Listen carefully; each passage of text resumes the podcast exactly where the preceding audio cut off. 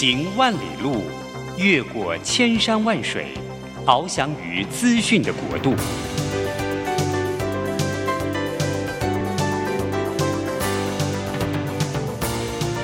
以全方位的视野，飞向更高更远的目标。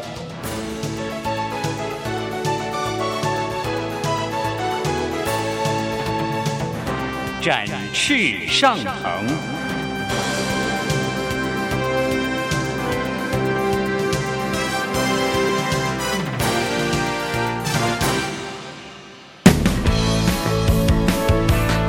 这充满挑战的商业环境中，唯有洞察人性需求，才能掌握市场趋势和议题。品牌行销，消费生活，让王福凯和您一起侃侃而谈。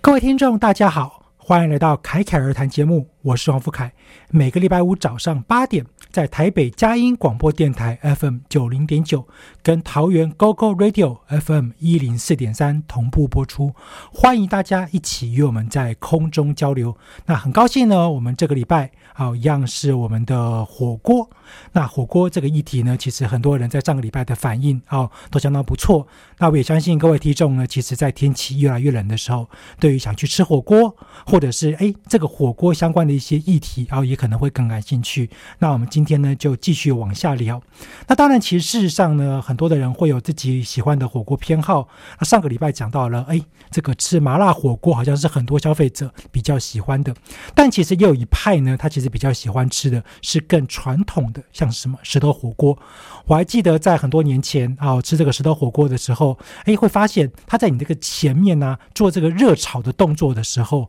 哇，稍微的在那边爆香一下啊，好加个干鱿鱼啊什么的，那个香气其实真的很不错。可是因为这几年好像似乎石头火锅的经营，它的这个业者的经营形态有一些改变，也有很多的一些这个服务的流程也跟着改变，所以呢，其实反而是石头火锅越来越不常见，或者是它可能跟以前的流程是相对较为简化的。所以，我们今天一样的来聊聊，除了一起吃火锅之外呢，有些人也想要自己吃，甚至也有些人会觉得说，诶，如果今天要是我想要吃到饱。那这个时候呢，还有没有一些不同类型的火锅，可能是未来啊有一些发展的商机的？好，那在我们的第一个单元呢，商机抢先看。那我们这时候就来聊聊，哎，近期我们看到了哪些比较有趣的新闻？那其实呢，有一个啊，是针对了这个二零二三台中锅烤节啊，这个火锅的锅啊，是烤肉的烤锅烤节登场啊。他说，哎，记录了对锅烤的热爱，好，还能争取加菜金。那这个新闻其实很有趣的是，因为它虽然是在这个夏天的时候发生的，但是呢，其实对于在做节庆这件事情，它其实有个很重要的考量，就是我们可能办了一个活动。而对于消费者的效应来说，可能不见得是在当下马上就发生。可是呢，过了一段期间，越来越多人觉得，哦，原来这个的品牌是有得到比赛的。所以呢，这个新闻后来我去看了一下，发现说，哎，有不少的人他就开始留言。哦，他自己很喜欢吃的某家店有没有入围啊？有没有得奖啊？哦，所以呢，这个是在台中。那其实我们之前去台中的时候，也可以看到一个很有趣的现象，是台中的火锅店呢，其实都常常开的很大间。哦，它这个规模啊，哦，它的这个整体的一个设计感呢，其实呢都非常的有特色。哦，所以这个时候呢，当然就有很多的消费者，他可能会稍微想一想说，哎，那我是不是也可以考虑一下？那就到这些有得奖的品牌呢，哦，去里面消费。那当然，其实事实上呢，除了在台中啊有办这样的一个锅烤节之外呢，其实在台北也有哈。所以前一阵子我们就看到了，哎，台北也有这样子一个所谓的单点式的火锅，它得到了这个不错的名次。那所以呢，其实消费者呢，不论今天是在台中还是在台北，都会对于自己城市里面这种所谓有举办有公信力的这样的比赛呢，其实相当的这个在意的。那再来呢，我们后来又看到了另外一个新闻，他在讲到的就是如何让麻辣锅哦可以吃得更过瘾。那他这个新闻是这样讲，叫做“辣味创意吃好麻辣锅加咸酥鸡，吸饱汤汁”。哦，那这个新闻其实我在看的时候呢，哎，我就想到了，有时候我们去吃火锅的时候，会感觉说这个火锅它本身的底料。如果是比较没有味道的，哎，那就会稍微的犹豫一下，说，哎，那我要怎么样的去调整它的一个风味？但是呢，如果说它本身这个底料，例如说我们放进火锅煮的东西，它就已经蛮有香气的。那这个时候呢，如果要是可以再加上了像这样子一个比较特殊的锅底的话，那对消费者来讲就会产生一个更丰富浓郁的味道和口感。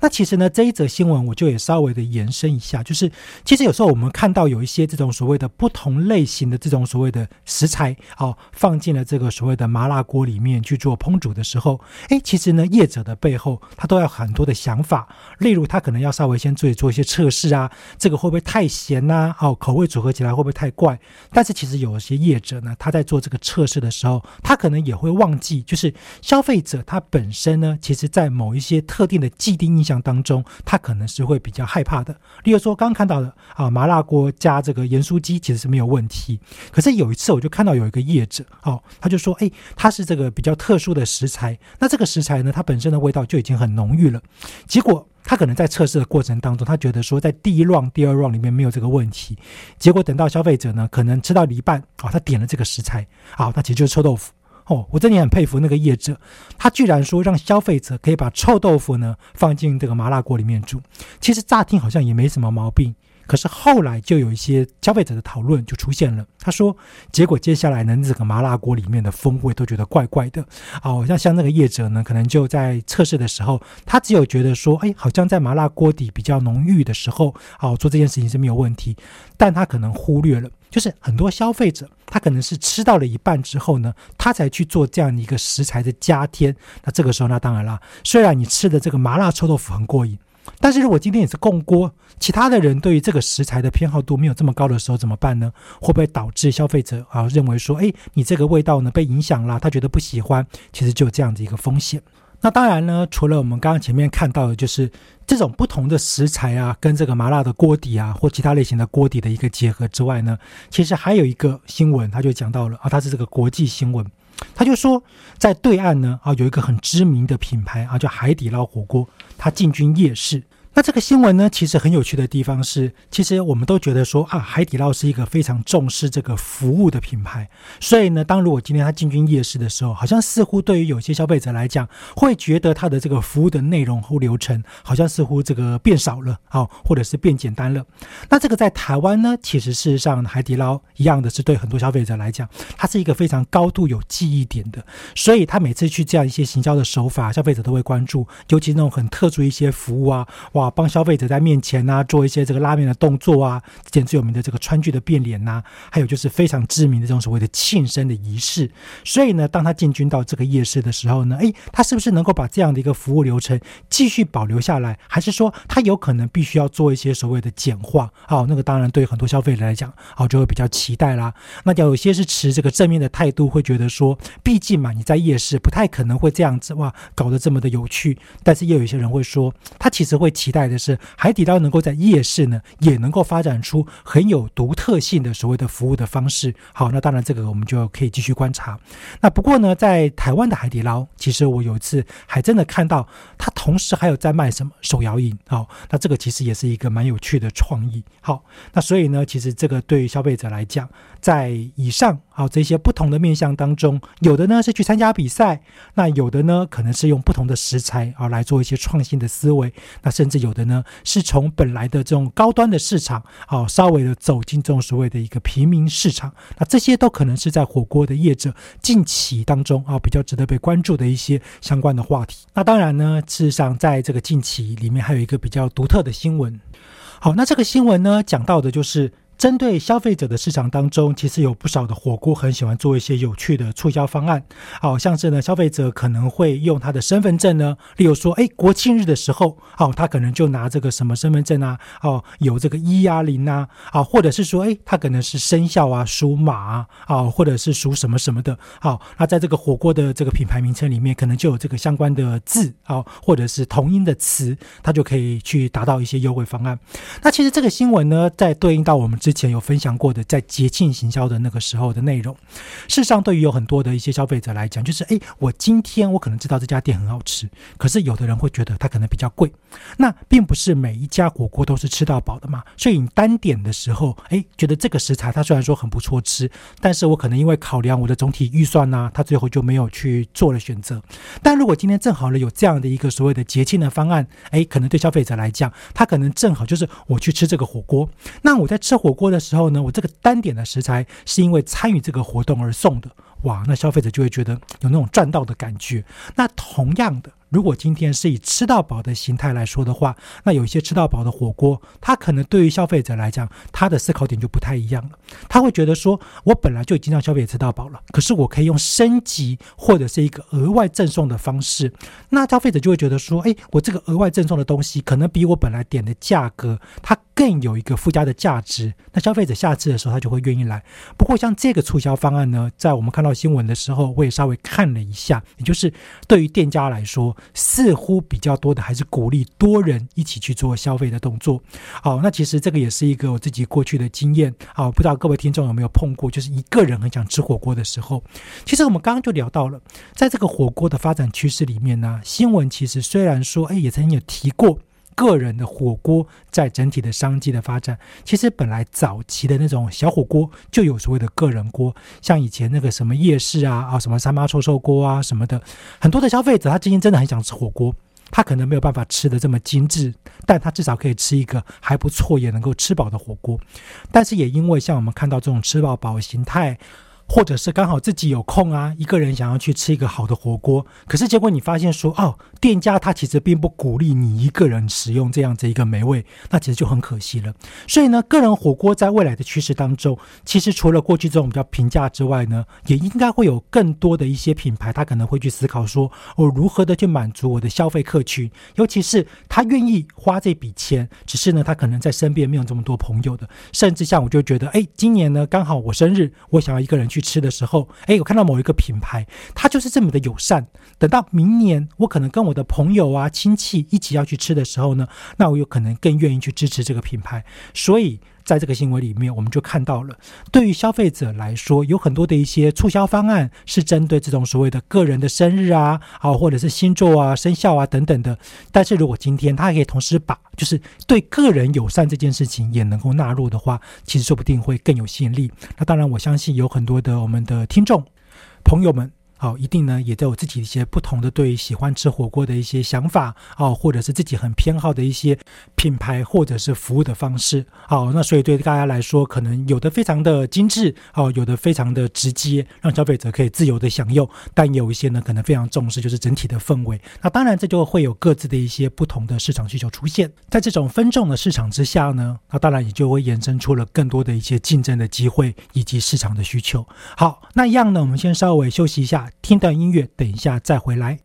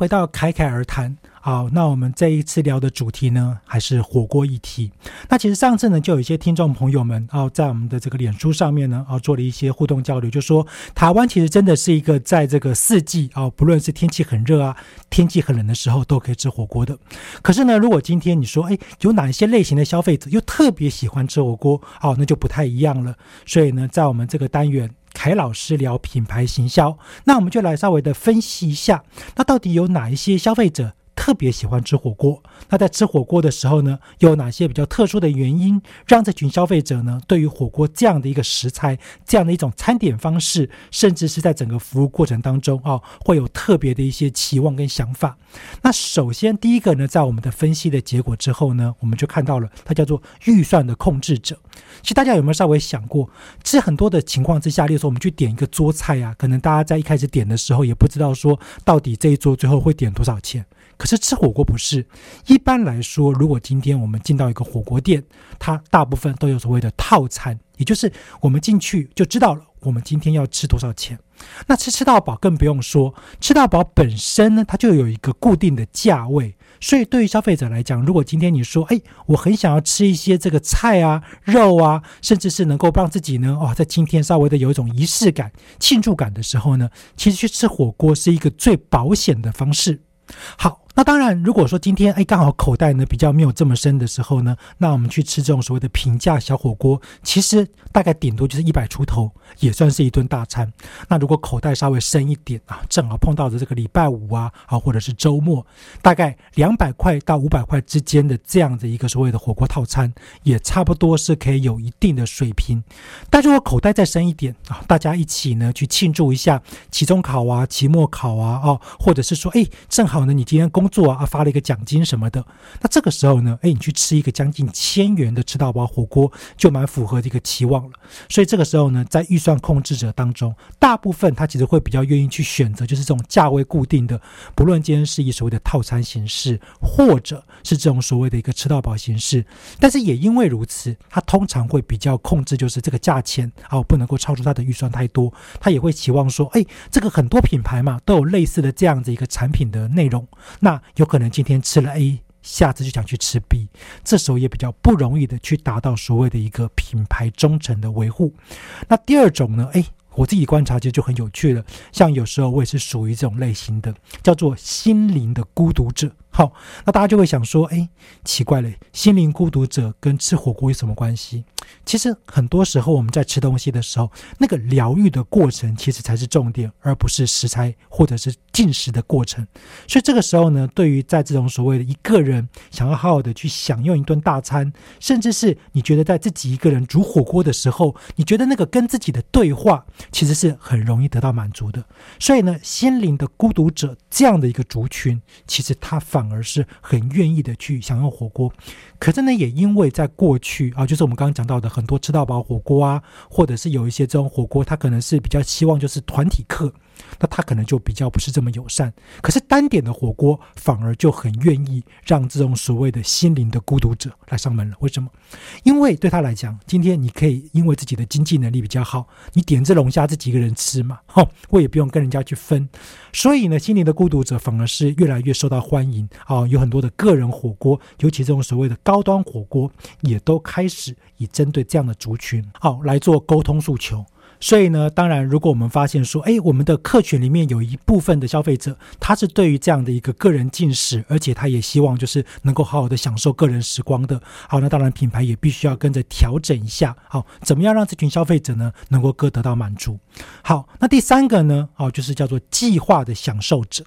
好，那这个族群呢，比起我们刚刚前面说到的所谓的一个预算控制呢，来的可能更严谨。好，例如说他可能会稍微的规划一下，说，哎，可能这个月呢，我要吃几次大餐，或者是我可能在今年度有几个比较重要的活动。那这个时候呢，对他来讲，吃火锅这件事情，它不但是一个预算可以被作为控制的一个所谓的餐饮选择，甚至呢，他也可以利用这样的一个方式，他可能更愿意的去做所谓的一个回购。什么意思呢？大家有没有发现，有一些品牌，他可能会跟你想说，来十次送一次。那消费者其实就很聪明了。他今天跟朋友在约聚餐的时候，他说：“哎，我们就选这一家。”所以呢，前面几次可能大家一起去吃啊，哦，三五个人呢，可能就集了三五点。他只要吃个三次之后呢，他就可以获得一次免费去享用的机会。哇，对这个消费者来讲，这样的一个计划享用其实也蛮不错的。那其他的朋友，因为可能不像他，就是诶，他做了一些规划啊，或他提出建议啊，那其他人就是反正你有建议嘛，那我就跟着去，反正下一次也不一定会是我负责，他也比较不会在意这个点数。所以当今天如果说他是一个以这种计划去做所谓的活火锅享用的时候呢，其实很多的忠诚方案就变得非常重要了。那另外一个呢，就是口碑。因为消费者他其实也会希望说，他做的这样的一些规划，他参与的其他的不论是朋友、同事或者是家人都对于他所提出的建议很满意，所以呢，他就会期望说，我去选一个可能口碑比较好的品牌，而不要说，哎，好像可能会去踩雷啊。要是我选了一个品牌，结果消费者吃了很不开心，家人朋友吃了之后觉得不满意，那其实对于这个所谓的负责主揪的人，啊，他可能就会觉得比较没有面子。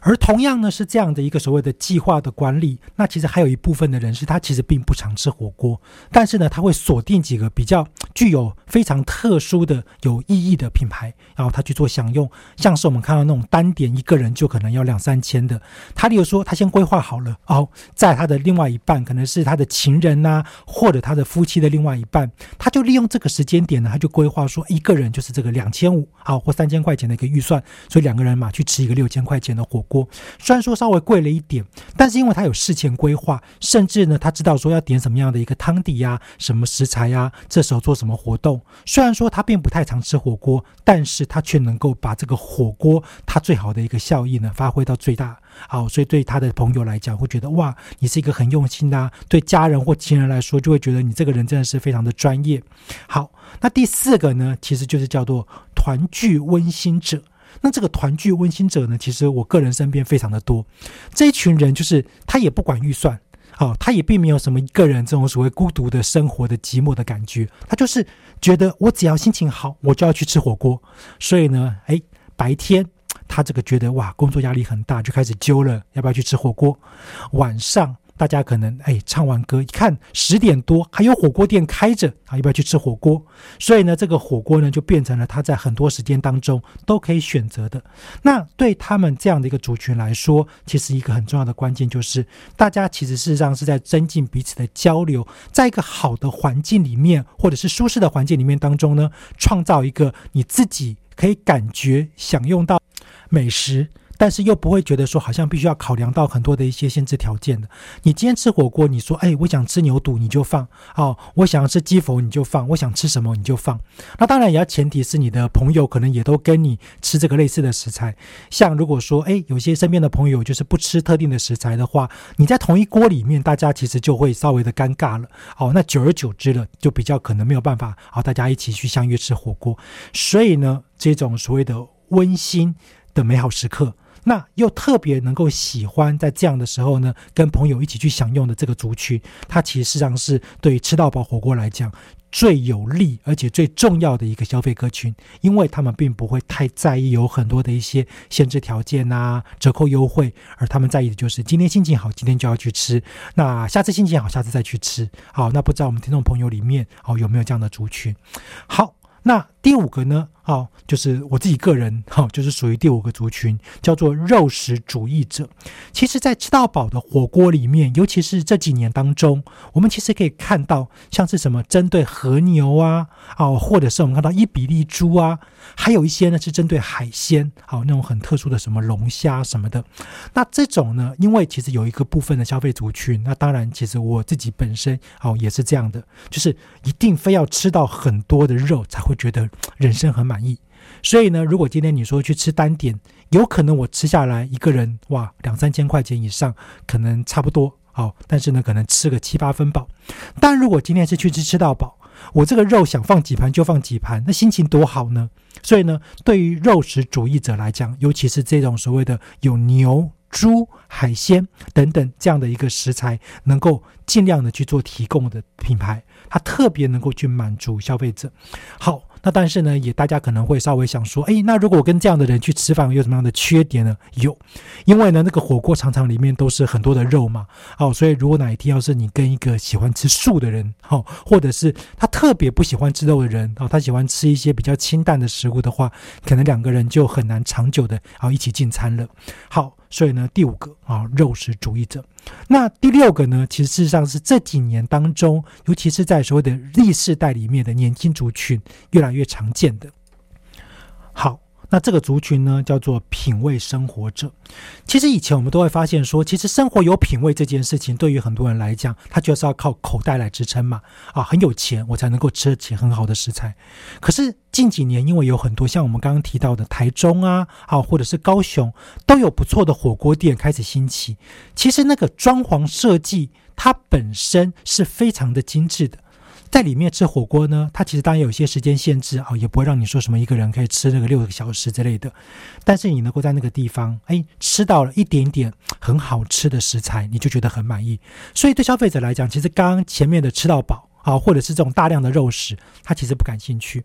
他也有预算呢，他就觉得我今天就是点一些很不错的海鲜，大概控制在一千一千五左右。他其实虽然说没有吃得非常饱，但是可能心里很满足。毕竟，如果同样的食材，如果你去吃到饱，它可能会稍微的普通一点。但是，如果你去这种所谓的一个顶级精致的火锅店，好，你会觉得满足。所以，这个族群呢，就是品味生活者。那年轻的族群里面来讲，他又特别有这样的一个所谓的生活品味，因为他从小的时候那个家里面的环境，其实就已经让他养成了一些习惯。我可能不见得要吃得很好。但是我要吃的是精致，那也有一些呢是所谓的一个高端的商务人士，那他也对于这样的一个所谓的顶级食材的享用是非常在意的。那当然他的口袋够深嘛，所以他其实不太需要去考虑这些计划预算。但是哪一家店它的风格非常棒，哪一家店食材非常独特，甚至是哪一家店它的口碑非常好，那。如果有这些条件，那附加的是什么呢？附加的就是有没有自己的好朋友开的店。所以有些时候呢，我们就会发现，这种品味生活者，他也常常会愿意去投资一些，哎，这种不错的火锅店，就是因为相对来讲，他自己喜欢吃，那我都也可能会愿意到这些店里面呢去做一些所谓的持续性的消费。那不如干脆去投资它嘛，这样子呢还可以节省一些费用。好，那当然并不是每个人都可以投得起火锅店的。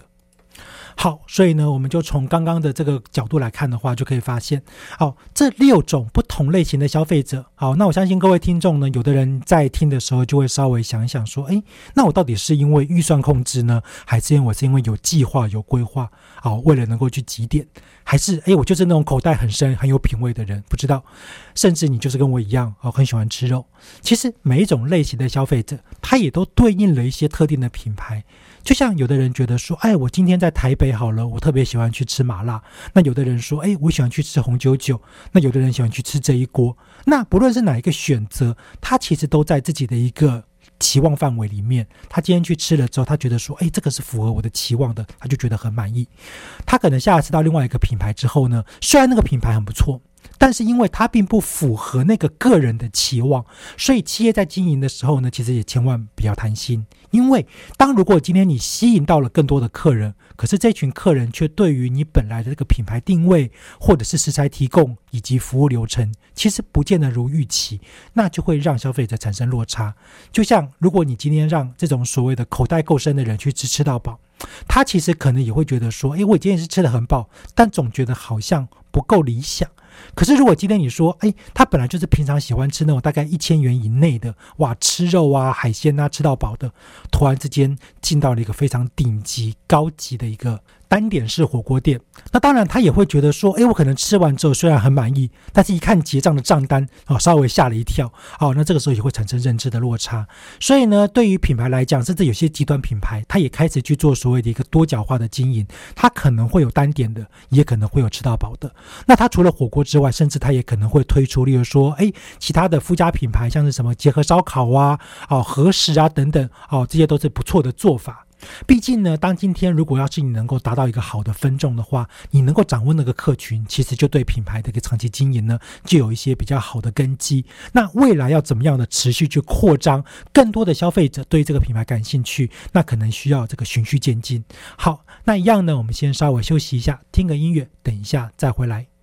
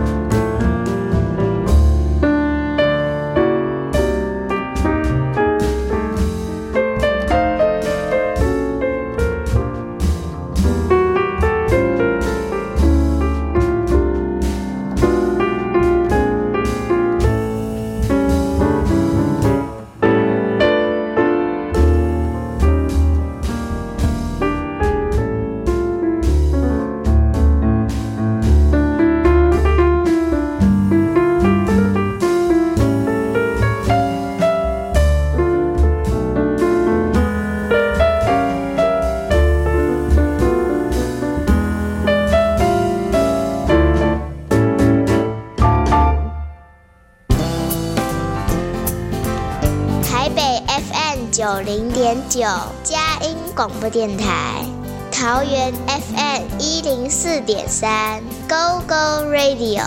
宜兰 FM 九零点三 Love Radio，这里是佳音 Love 联播网，精彩节目，欢迎继续收听。回到侃侃而谈。好，那我们今天聊的主题呢，还是火锅这个相关的议题。好，那当然天气越来越冷了啊！我相信我们的听众呢，有很多人本来是喜欢吃火锅的，但也有一些听众，说不定你可能是相关的火锅从业业者啊，或者是你想要走进火锅这样的一个产业领域啊，也希望能够替自己创造一些新的这个商机啊，啊，或者是有一些获利的机会。那这个时候呢，其实我们就要从一些未来的发展趋势好来跟大家来做分享了。所以呢，这个单元风格新机会，好，那我们今天要来聊的呢是这个小型火锅的生存。那其实刚刚前面提到了各种不同类型的消费者对于火锅这件事情的看法，其实也不太一样。那问题就在于说，如果今天你说要去开一家吃到饱的火锅店，容不容易？其实不容易。好，那种顶级高级的火锅店呢？哦，它可能更贵。好像之前的时候呢，我就去吃过几家，这个水平很不错啊，口碑也不错的。不论是吃到饱啊，或者是这种所谓的一个单点式的火锅店，它从装潢设计啊各个层面，其实都必须要有一定的水准。所以这个时候呢，对于这个所谓的经营者来讲，它的成本就相对比较高一点。那可是如果今天你说，哎，那我想要先从一个比较小的获利，那怎么办呢？那小的获利这件事情很简单嘛，就是我至少要先能够去知道说，那经营一个小型的这个火锅店，大概掌握哪些事情呢？好，是比较容易的。好，那我之前的时候呢，在辅导的时候就发现了，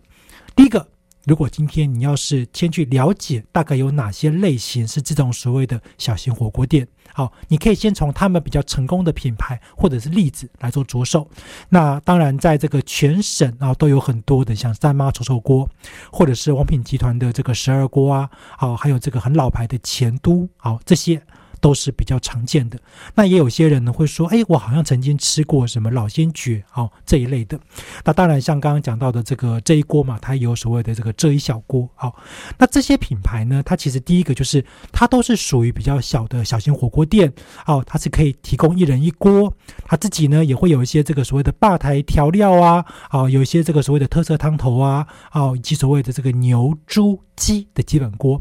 那其实我们就发现说，哦，在这样的一个所谓的小型火锅的市场里面，其实它带来一个非常好的独特性，就是消费者会因为他的口袋本来就只有这么多的钱，所以当今天我走进去的时候，我不必怕害到所谓的一个刺客啊，说啊好可怕啊，怎么会一吃这么贵？可是也同样的，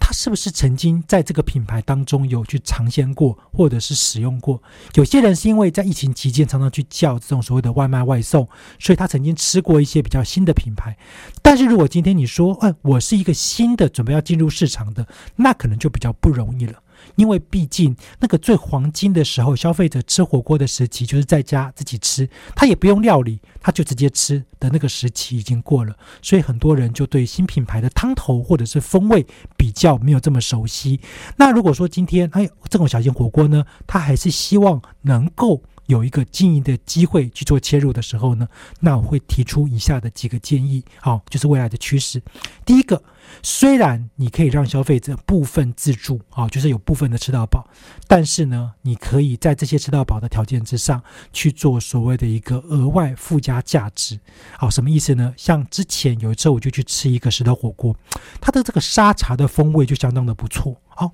我吃完之后呢，我就会跟这个店家说，哎，我想要再一碗。好，那这个沙茶其实本来就是成本比较高的东西，所以店家愿不愿意提供呢？其实不见得。我也有碰过那个小火锅，就是酱料，哦是比较不提供的，它就是提供你一份。那也有的就是酱料你自己要拿，可是都很普通。所以像这种呢，就是它的酱料有特色，又是用自助的，那对消费者来讲呢，就可能诶，他会觉得这个记忆度蛮高的。那再来呢，就是让这个所谓的火锅从业人员。他的专业度提高。其实我们去吃火锅的时候，常常会想说：，哎，那火锅不就是这个料理都靠自己吗？好，自己把食材放进去啊，好，自己来做烹饪啊。但其实我们看到，在对岸呢，因为他们的火锅发展的也非常的成熟，所以就会有这种所谓的这个专业的火锅从业人员，他从这个锅底的研发。好，到这个菜色怎么样的去做组合，甚至是还有一些他会期望消费者就是，哎，你那个食材真的很棒，你不要浪费了，我来帮你做烹饪。那这个时候呢，如果在小火锅里面，它可能就比较适合的就是专业的服务流程。而可能对消费者来讲会更有吸引力。你说，哎，我要靠你来做这个所谓的烹饪的过程，那可能就很贵了嘛。但是你告诉我说这个汤底有多专业，或者是说，哎，这个师傅可以告诉你说这几个不同的食材哪一个先吃，哪一个后吃。哦，那对消费者来讲，他自己虽然还是用自己的方式来做烹饪，但是呢，他会觉得说，哎，你这个品牌蛮专业的，哦，蛮有自己的想法的。好。那再来呢，就是套餐的形式可以更多元。那其实我们就看到，在过去的时候，像我自己有时候也会去吃那种所谓的一般单点式的小火锅。那这种单点式的小火锅，就是它的基本的。内容物其实不多，大多数的什么肉啊，啊比较好吃的一些这种饺类啊，好甚至有些蔬菜呢，你都要单点，就搞了老半天，结果我可能还是要花了四五百块钱。那你还不如一开始的时候呢，在设计，你就把你的套餐从这种两三百块钱的价位，一直到五六百的价位，多设计几套，消费者他其实可以去做一个自我的比较嘛。他说今天我心情好，我想吃五六百的，我今天口袋不够深。就吃个两三百的，甚至如果今天你说，哎，我还有一个特定的生日优惠方案，我今天原价三九九，一百五就可以给你吃到。可是它它就是限定你的寿星当日啊，一个人来也没有关系。那消费者就会觉得说，哇，你这个真的是很贴心，因为我今天吃完了，我真的觉得你的风味很不错。那他可能未来。再回购的几率就很高。好，那再来呢？这个趋势就是哦，食材的多元性。那其实有很多时候呢，我们对这种所谓的一个吃到饱的小火锅，其实期望并没有非常多。但是如果每次去吃的时候，就发现说，哎，怎么有一些新鲜的食材哦，比较特别的，那对消费者来讲，其实也很有吸引力。好，那但是呢，毕竟你今天去吃小火锅嘛，最重要的还是汤底。所以说，在未来能不能够去找到一些可能消费者很想吃的汤底，但是在过去可能它并没有被做成小火锅的形态。像之前我曾经吃过什么客家汤圆哦，那曾经呢我也吃过啊什么猪肚啊啊毛肚啊这些火锅。好，但是呢，毕竟还是有很多这种汤底呢，哦，是我们可能意想不到的。好像有些台菜里面呢，就有那种很特殊的风味，哦，甚至或者是我们看到它可以从其他的国家，哦，去寻找一些比较独特的风味。那在这种所谓的一个限定期间、限定季节的时候呢，来做推出。像前一阵子，好，那就看到说，哎，这个万圣节啊，那当然有些人说啊，万圣节不值得过，有些人觉得说万圣节不错。但是如果今天你可以推出一个什么黑色的火锅，哦，说不定有些消费者会蛮愿意尝。鲜的，反正是加价嘛，哦，消费者如果今天他真的要是愿意尝鲜了，他多花一点的钱，好像也是蛮有创意的。好，那但是呢，在这些经营的考量当中，最后一个也就是未来的趋势，在这种小型火锅店里面呢，因为你必须考量到就是所谓的邻里关系，毕竟如果今天你要不要卖酒。好，要不要让你的消费者在这里面当中停留的时间是较长的？那这个呢，都是一个很重要的评估。所以有些人会说，哎，那我可能会去选街边店，因为街边店它的好处是我容易吸引客人。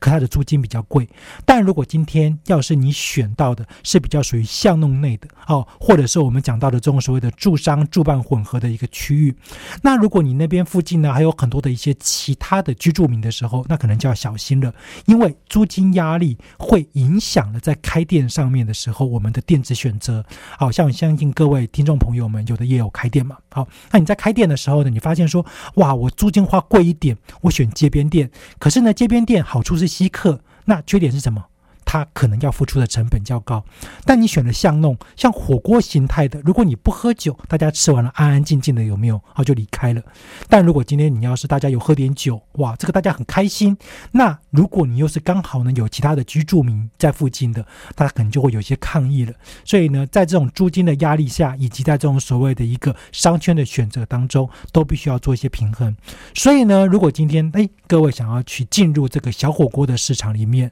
那或许大家可以从几个不同的角度，就是我做一些这个比较创新的研发，我的价位呢其实不用太高，一个套餐式的能够满足我的消费客群。那同时呢，诶，我又可以运用一些节庆或者一些相关的话题去吸引消费者。那最后呢，消费者可能因为喜欢你的风味，或者是喜欢你的这个服务流程，重复的上门。好，那当然对企业品牌来说是一个最理想的结果。好，那一样呢，那我们先稍微休息一下，等一下听个音乐之后再回来。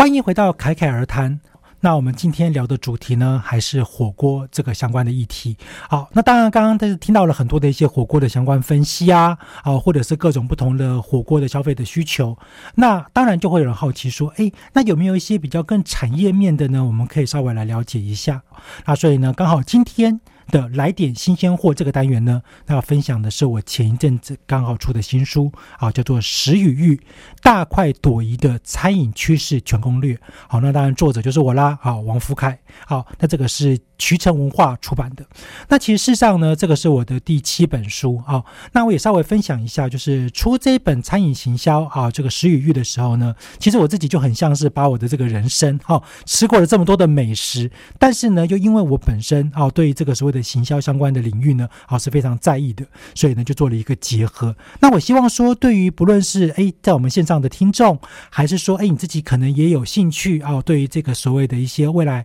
想从事餐饮相关，或者是已经在从事了，但是想要更进阶的。好，那这些业者朋友们或许也都可以来参考一下这本书。那在这个书里面呢，大概有几个章节啊，那我来跟大家稍微的分享一下。好像第一个章节呢，叫做“一起的欢乐时光”啊，那就在聊半桌啊，啊火锅啊，吃到饱。好，所以呢，像今天我们的火锅呢，就在这里。那但是呢，像我自己就是肉食主义者嘛，好，所以呢，诶，肉食主义者的选择第二章里面呢，就聊到了牛排、烤肉。炸物，好像以前的时候呢，比较不忌口的时候，真的是每两三天就会想要吃一个炸鸡排，好，或者是来一块这个炸鸡块，好，但是呢，现在啊，就可能要稍微节制一下了。好，那再来第三个单元呢？啊，叫做时代的好滋味。那其实上呢，我在讲这个时代好滋味的时候呢，诶，大概就分了几个面向。因为台湾是一个多元文化的一个国家跟环境，所以呢，从很多的一些过去的文化来说，它都影响了消费者的餐饮需求，也影响了业者再去经营这样的一个产业的思维。所以包含了这种所谓的一个怀旧文化。好，之前我们的单元曾经聊过啊，怀旧复古的餐厅呐、餐饮呐、日式料理，好，东南亚料理、麻辣，那最后呢，就是所谓的一个老品牌再造。那其实我自己在相关的一些工作啊，不论是辅导啊，或者是授课当中，这个老品牌再造呢，是一个很重要的环节。就是台湾这么多很棒的品牌，你如何能够让它生存下去？毕竟，如果今天你说，哎，我不替他去做一些转型的话，说不定未来就不一定能够吃到一样的美味了嘛。好，所以呢，这个是时代的好滋味。那第四个呢，就是美好的小确幸。那其实我们常常会在生活里面呢，会因为那种吃到一点小小的东西，觉得很开心。所以像是早餐、甜点、零食、卤味，好，大家千万不要误会哦。好，这个书里面不是告诉你说哪些好吃的，而是告诉你甜点。这样的一个产业，如果你想要去经营的时候呢，你可以掌握什么样子的一个关键？像我自己有很多的一些朋友开甜点店的，有的人在经营的时候呢，那个就是一定要得奖，他每年都去比赛啊，所以这个时候呢，对消费者来说，这个得奖的甜点就是很具有吸引力的啊。那同样的甜点很竞争嘛，所以有一些人他可能会比较偏向的，就是所谓的平价甜点，消费者差不多类似的东西，可能在大饭店里面才吃得到的，他可能只要六折或七折。就可以让消费者买回去，但是他可能在他的这个用餐环境呢，啊，就是比较相对普通一点。那好还是不好呢？这个可能在书里面也都有分享。好，那再来呢，像零食啊、卤味，好，那这都是很多消费者平常在吃的时候呢，可能会吃的很开心。但是就产业分析面来说，它其实都会有一些所谓的进入门槛，以及如何可以更容易的生存下去。好。那再来呢，就是这个第五章，好，期间限定美食。那其实我在写这个章节的时候呢，就是我自己身边有很多的一些业者，他们其实从疫情过后就一直在寻找新的经营方式，所以像是如何去选择好的商圈，或者是跟主题的市集来做合作，甚至是进入夜市。好，以及近几年很流行的行动餐车，那在这个范畴里面呢，都是因为这种所谓的只有在特定时间或者是特定的主题的情况之下才能够吃得到的美味。那对业者来讲，在经营的时候呢，也都必须要掌握一些关键，好，才不会说哎不小心就触法。好像之前的这个所谓的行动餐车，它就有一些这个法令的限制跟要求。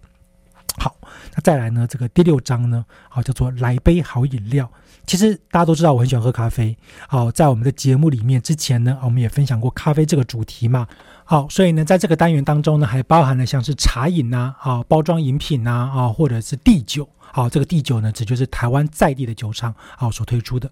那在当然呢，如果说吃了这么多好吃的之后呢，好，在我们的第七章呢，好，那我写的呢就叫做这个健康的新时代。这里面呢就分享到了像是这个所谓的最近很流行的食农教育，好，休闲农业，大家都很喜欢去一些休闲农场嘛，好，或者是一些相关的健康议题。那当然，大家越吃越健康这件事情呢，其实也是未来的餐饮趋势，所以我在这边也是稍微提到了啊。那再来第八章呢？就是开始有更多的我们的听众朋友们可能也很关注的，就是养生很重要。好像过去呢曾经服务过的这个中药的相关产业啊，或者是这几年呢因为疫情后大家越来越重视这种身体保健的这个保健食品，以及在天冷的时候呢大家在喝的这种冲泡饮品啊，都是属于在这个养生相关的范畴。那第九个单元好就是我们的节庆好时光。其实事实上一整年里面啊，大家其实最重视的餐饮呢，第一个当然就是年菜，后来就会有人开始重视这种所谓的特定的节进食物，